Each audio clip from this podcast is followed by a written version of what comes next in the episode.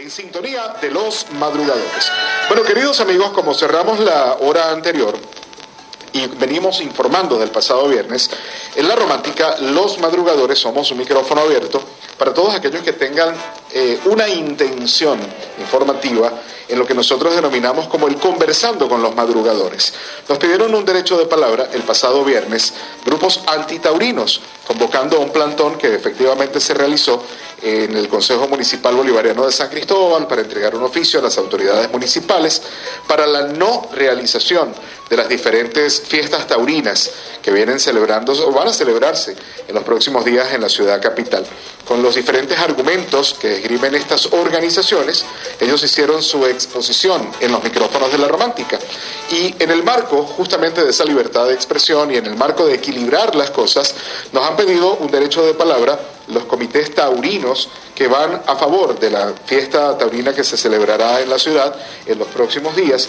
Y pues se ha obtenido la posibilidad de conversar con algunas de las personas que han tenido en los últimos años, digamos, eh, la mayor promoción en la defensa de este tipo de fiesta taurina, repito, en el marco de la Feria Internacional de San Sebastián. En este orden de ideas nos están visitando nuestros amigos Manolo Ordóñez, presidente de la Escuela Taurina del Estado Táchira, y el doctor Gleibar Moncada, expresidente de la Feria Internacional de San Sebastián, quien también ha sido defensor taurino ante instancias judiciales. Con los buenos días y con los bienvenidos, o con el bienvenido a los madrugadores, les saludamos a los queridos amigos que nos acompañan. Vamos a comenzar con Manolo. Manolo Ordóñez, bienvenido a Los Madrugadores. ¿Qué tal? ¿Cómo estás? Buenos días, Jorge, y a toda la gente de la Romántica. a todos los oyentes, gracias por abrir este espacio y darnos la oportunidad, pues, de hablar lo que nosotros consideramos la fiesta más bonita, la fiesta de los toros. De verdad venimos a defender la fiesta y defendemos, defendiendo la fiesta defendemos al toro y defendemos al humano. Ya lo explanaremos. Muy bien. También queremos eh, contar con la participación del doctor Gleibar Moncada, quien ha tenido, pues, digamos, no solamente eh, la experiencia ¿no? de los años anteriores en el marco de la Feria Internacional de San Sebastián, que siempre ha ido vinculada, ha ido de la mano al tema del tema de taurino, y este año no va a ser la excepción, a pesar de algunas voces que todos los años dicen, mira, no, no estoy a favor por esto, por diferentes situaciones que se ocupan. Y queremos, bueno, escuchar tu ponencia a esta hora de la mañana aquí en el programa. Bueno, buenos días a todos quienes eh, nos oyen a través de La Romántica.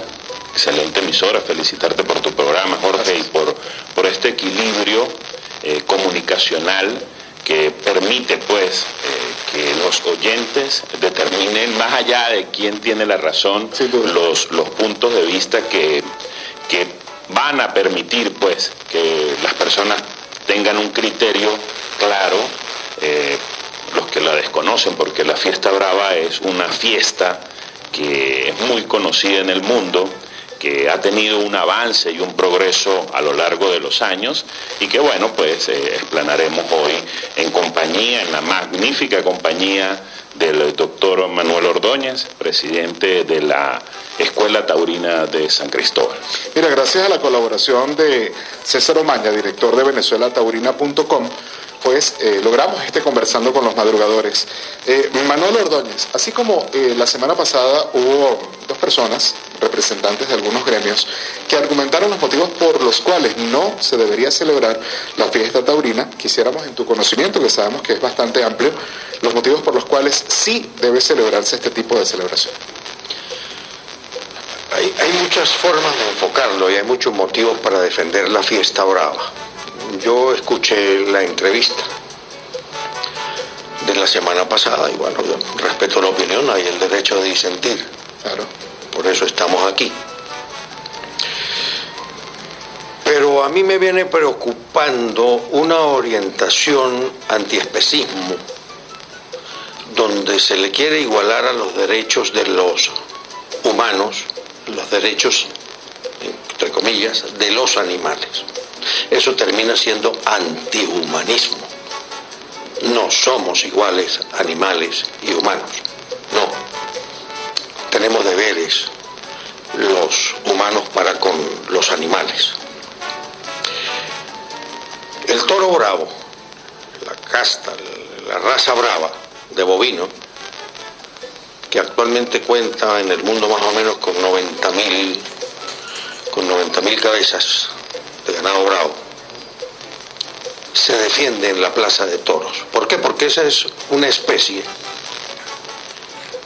que nace para eso.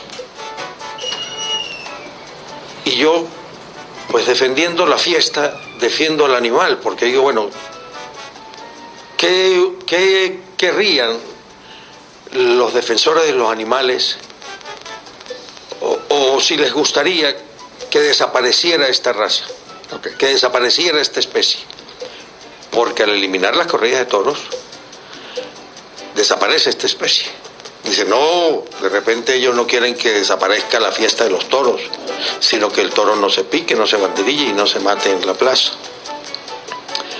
Pero es que esa especie no sirve para... No es que no se pueda comer, el toro bravo muere en la plaza y al otro día no lo estamos comiendo en las diferentes carnicerías, carnicerías de la ciudad lo venden.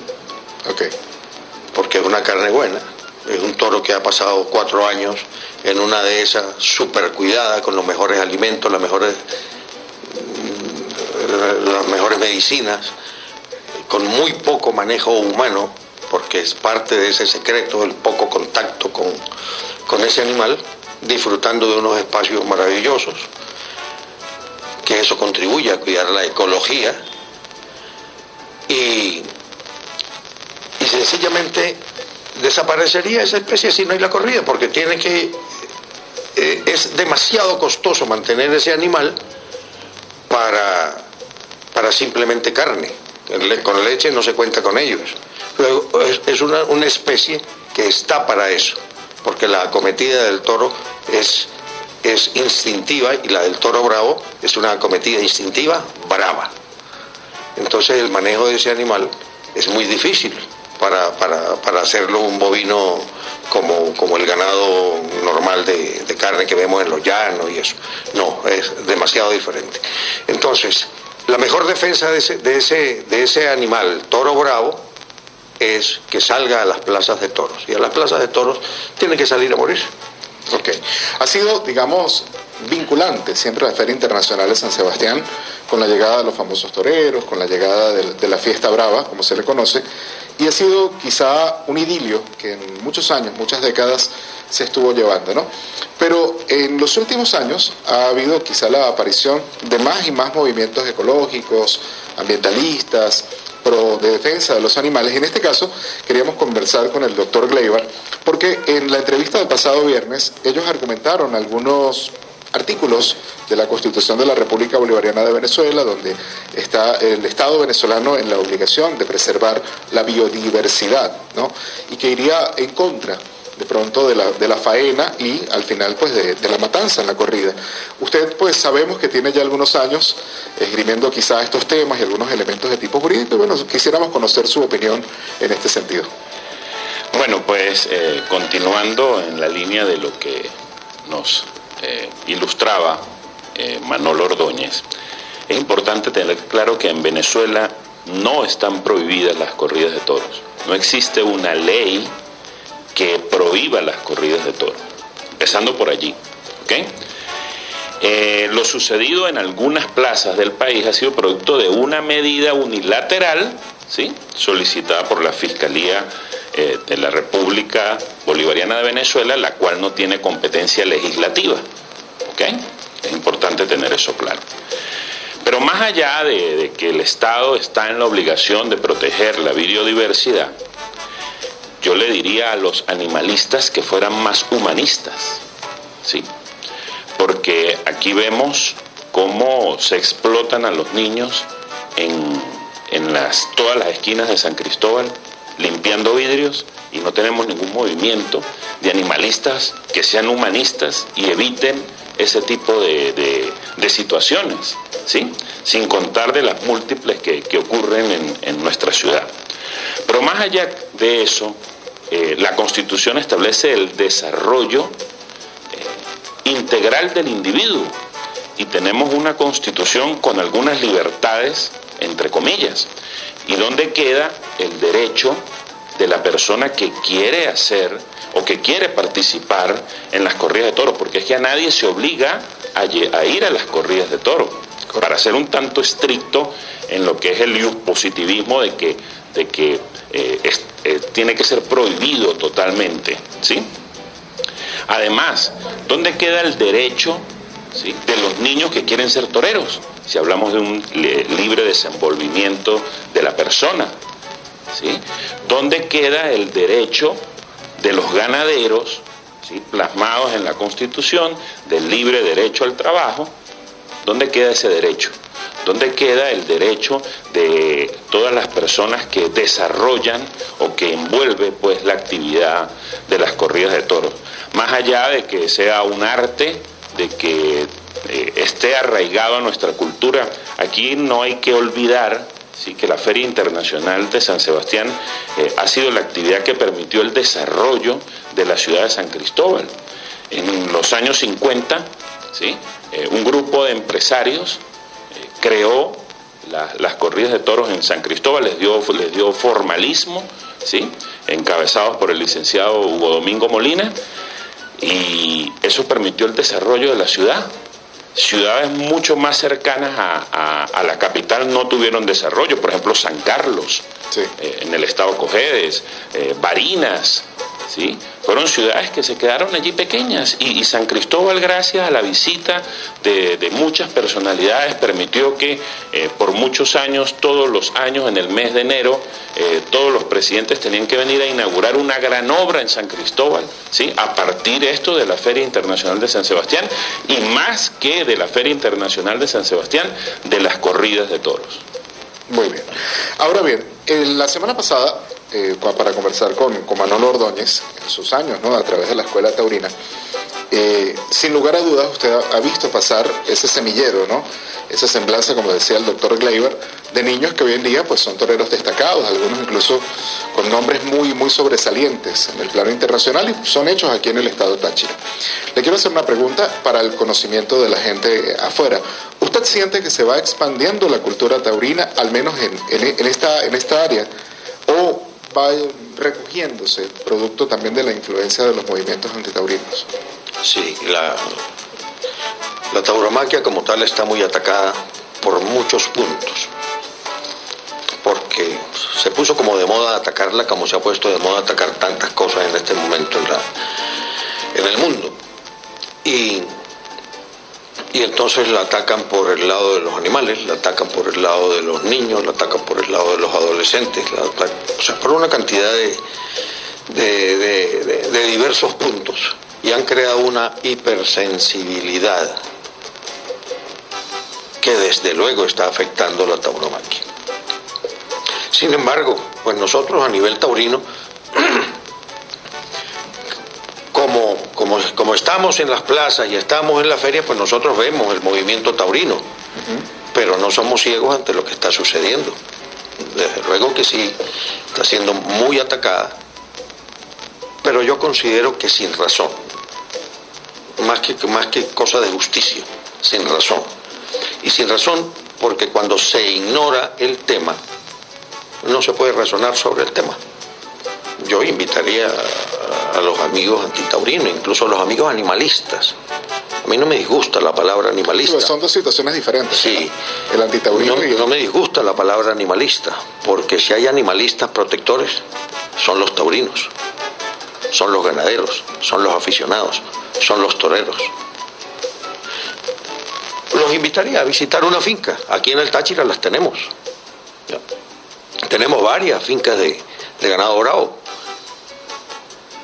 visitar una finca para que vean cómo vive ese animal a cuerpo de rey para prepararse a esos 20 minutos en que ofrenda la vida. Pero vive cuatro años a cuerpo de rey. Mire, la, al animal hay que defenderlo, al, al animal hay que tomarlo en cuenta en su entorno y en sus características. No es lo mismo defender un pájaro defender un perrito, defender un gato, a defender al toro bravo. Son características diferentes. O sea, de acuerdo a esas características es que los tenemos que defender. Por eso al toro bravo hay que defenderlo como toro bravo, no como perrito. Y hay que respetar esa parte del toro bravo, porque no le podemos hacer lo mismo que un perrito. Bravo no lo podemos tener en la habitación, no lo podemos tener en el patio, en el patio de la casa. El, toro bravo está hecho para eso, para que salga a la plaza a eso.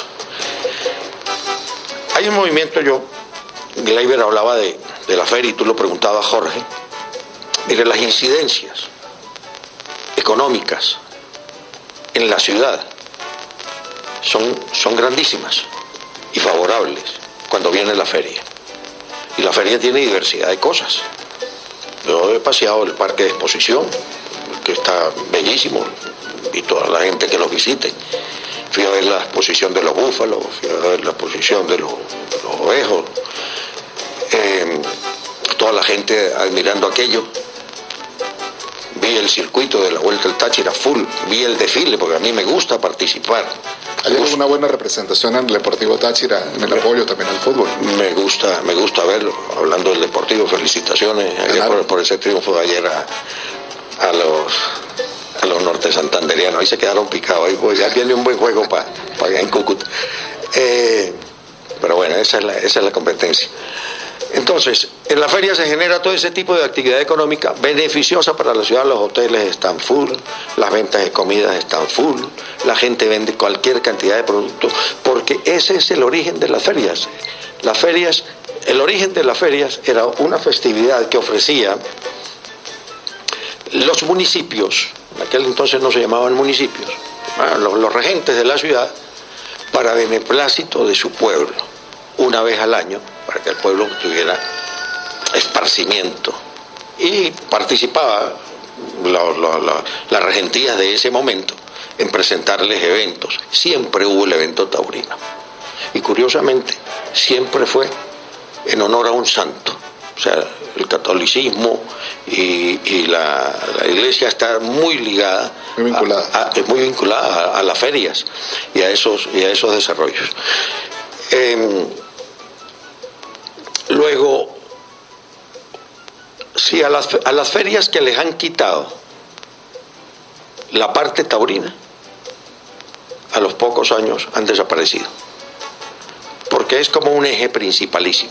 La Feria de San Sebastián, lo primero que tuvo de internacional fue los toreros. Después la gente que nos visitaba. Sí. En la, en la Plaza de Toros hay una simbiosis hermosa que es toro, torero y afición. Y esa afición es multifacética, es un monstruo de mil caras. Decía, dice Francis Wolf, la, el- el- la tauromaquia es un misterio, el toro es un misterio, la afición es un misterio que tenemos que descubrir. Y eso se descubre en las plazas de toros. Tú te vas haciendo aficionado yendo a las plazas de toros. Mi padre me llevaba a mí desde los cuatro años a los toros. No hay ningún estudio científico que diga, ninguno, probadamente científico, que diga que eso le hace daño a la mente humana, presenciar ese evento. Sabemos que en Mérida lograron levantar una medida que aquí en Táchira no se ha, no se ha logrado, digamos, cambiar, ¿no? Que es la presencia de los eh, menores de edad en las plazas de toros. Tengo entendido que en Mérida sí se puede. Sí, en Mérida, lo- en Mérida lograron levantar e- esa medida y, y bien, para, bien para ellos. Aquí se ha bregado, se ha bregado y se sigue bregando por lograrlo. Bien. Entonces ya no es el tema animalista, ya es otro tema. Sí, el tema de la psique. el, el tema de la psique. Por eso, por eso te digo, son, son, son muchos puntos. Mire, yo, yo veía, leía con estupor una noticia en días pasados, tal vez ustedes la vieron, donde fue arrestada una señora, creo que en Inglaterra, que estaba con las manos juntas orando frente a un hospital conocido por las prácticas abortivas.